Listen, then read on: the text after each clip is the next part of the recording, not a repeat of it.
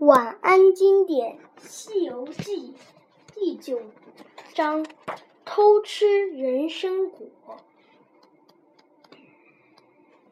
这一天，唐僧师徒四人来到一座高山前。只见这座山云雾缭绕，山中长满野花仙草，这一定是一座仙山。唐僧感叹道：“这里面一定住着神仙，我们去拜访一下吧。”原来这座山的名字叫万寿山。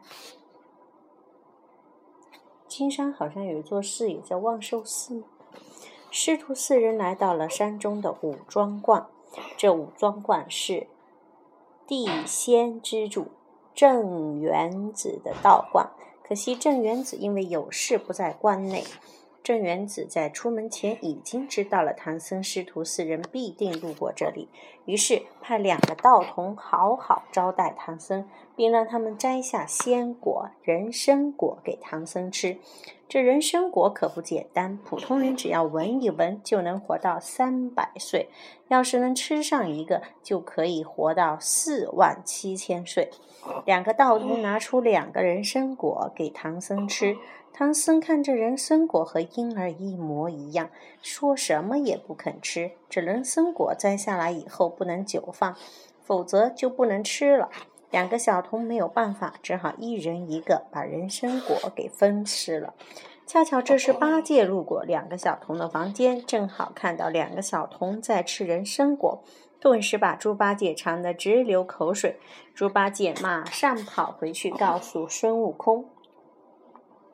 悟空听了，心里也痒痒的，于是他偷走了用来敲打人参果的金鸡子，就是拿来摘的吧。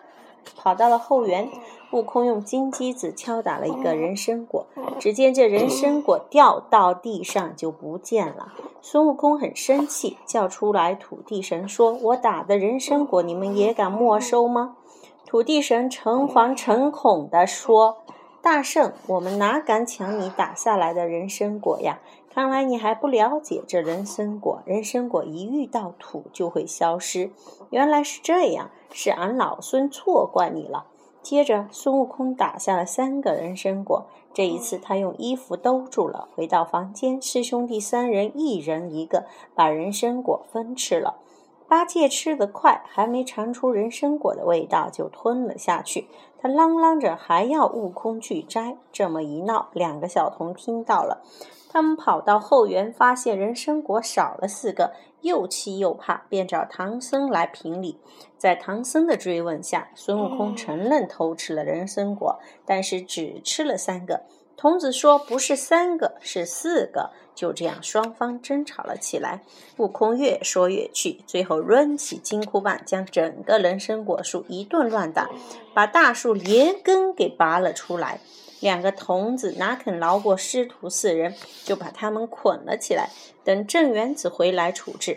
到了晚上，孙悟空用瞌睡虫让两个小童呼呼大睡。然后把师傅和两个师弟放了出来，四个人偷偷的逃走了。第二天，镇元子回来了，他看见两个小童还在呼呼大睡，就知道事情不妙。他弄醒了小童，听他们讲述了事情的经过。于是，镇元子架起云雾去追唐僧师徒。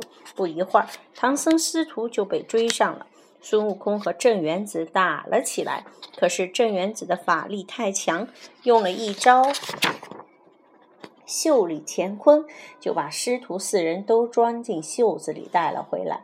镇元子把师徒四人绑在大柱子上，要用鞭子抽打他们。悟空一心想要保护师傅，就让童子先打他。童子打了整整一天，孙悟空还是毫发未损。第二天，镇元子要用大油锅把孙悟空炸了，悟空变做一个石狮子，把油锅砸漏了。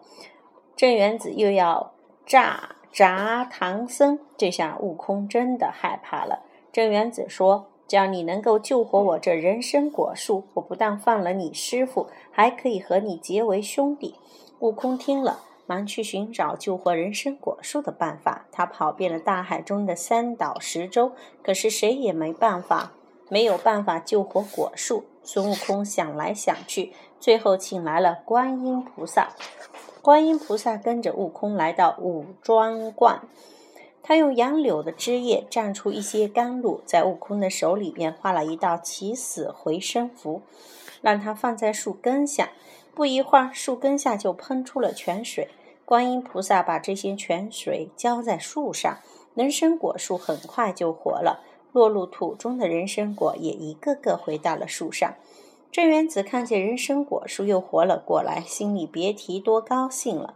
他让童子打下十个人参果，请菩萨和大家吃。这次唐僧知道了人参果是宝贝，也跟着大家吃了一个。